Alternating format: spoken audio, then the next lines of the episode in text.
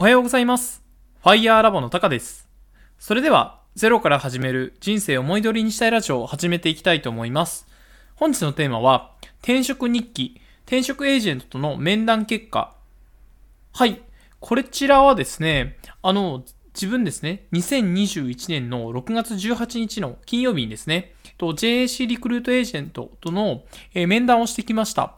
で、これまで、あの、転職活動をちょっとタートさせて、あの、転職の軸を考えるだとか、転職エージェントではこういうことを伝えたいだとか、えーまとめてきた、この転職日記なんですけれども、まあ、ついにこの、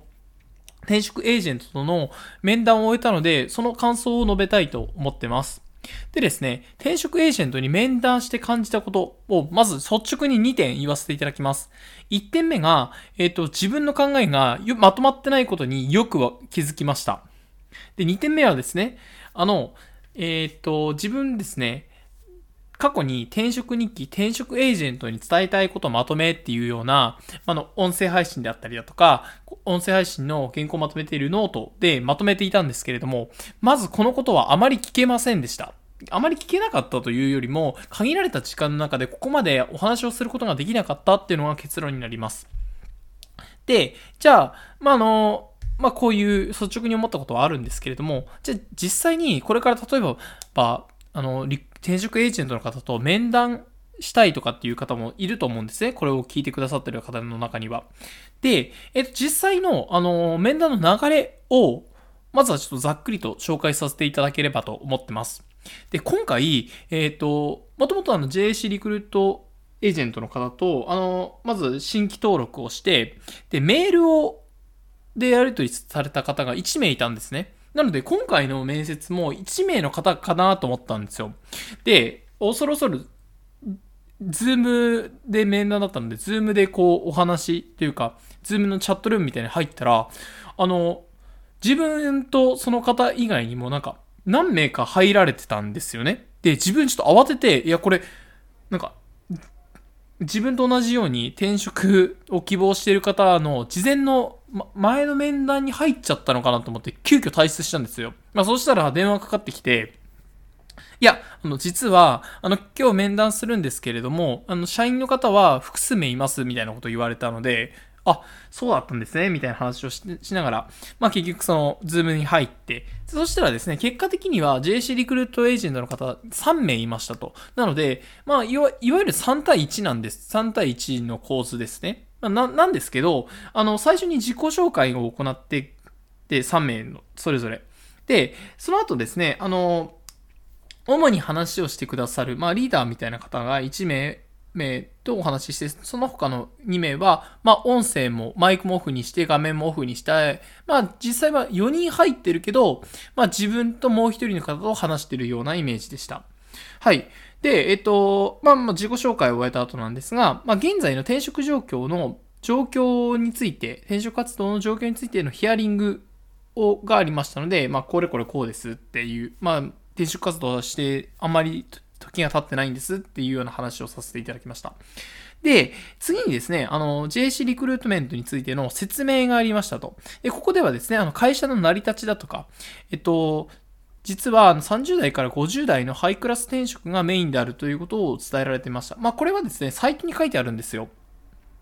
なので自分みたいな20代の方はあんまりメインターゲットではないということを、まあ、改めて説明を受けましたと。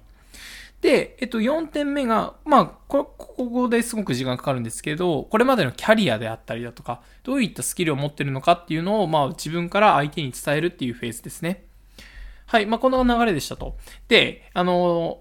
現在の転職活動の状況のヒアリングの際にですね、この JC リクルートメントどうやって知ったんですかと。え実は、あの、あまり広告を打ってないんだけど、どうやって知ったのっていうところで、まあ自分 YouTube の両学長の紹介でって言ったんですよ。そしたら、結構、あの、両学長のチャンネルとか、あの、両学長のブログから、この JC リクルートエージェントを登録する方すごい多いって言ってましたね。はい。結構多いみたいです。で、えっと、まあ、あの、面談での感想を簡単に述べさせていただきたいんですけれども、えっと、まあ、大きく3点ありまして、1点目なんですが、えっと、自分は自分自身でもまだ何がしたいのか、よく分かってないことに気づきましたと。で、えっと、自分、転職エージェントの方に、えっと、今デジタルマーケティング分野に新しく興味があるので、そこら辺でもちょっと求人探してみたいですっていうことを言ったんですけれども、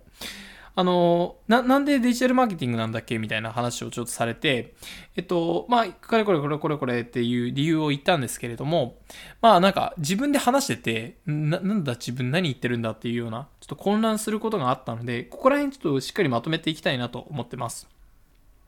で、えっと、やっぱり転職なので、今あるスキルを活かした転職の方がいいですっていうことは言われていて、あの、JC さんですと、基本的にやっぱり即戦力をターゲットにまあ転職される方が、転職、転職される方は、あの、即戦力が結構求められると。なので、第二新卒だとかでやるんだったら、あの、マイナビさんだとか、リクナビさんだとか、えー、そういったところも登録してみるといいかもね、みたいなアドバイスいただきました。これすごくありがたかったですね。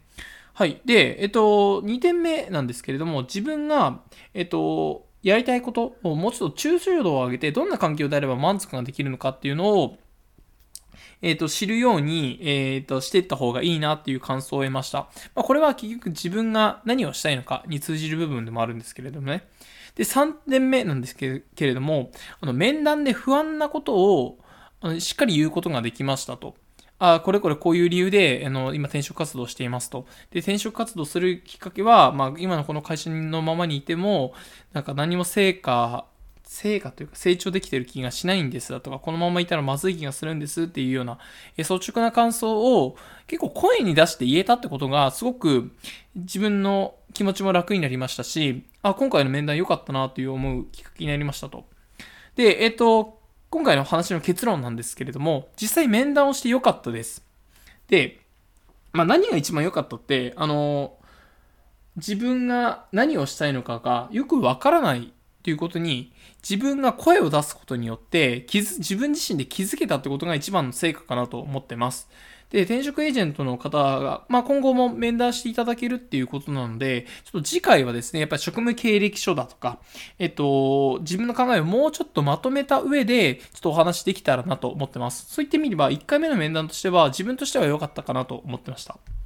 はい。えっと、ちょっと次回の面談のですね、ちょっと作戦会議も、ちょっとこの音声配信や、まあ、この音声配信を原稿をまとめているノートの方でもまとめさせていただけたらなと思ってます。えっと、このようにですね、自分は音声配信や音声配信の原稿をまとめているノートというものを毎日更新しております。中にはですね、あの、結構最近はこの転職日記ということで自分の転職活動の状況をお伝えすることも多くなってきましたので、あの、転職しようかなって迷ってる方は、えー、ぜひ一緒にこれ聞きながら頑張っていただければなと思ってます。はい。その他にもブログやツイッターもやっております。ツイッターの方フォローしていただけたら嬉しいです。それでは本日の放送は以上で終了とします。ご清聴していただきありがとうございました。ではまた。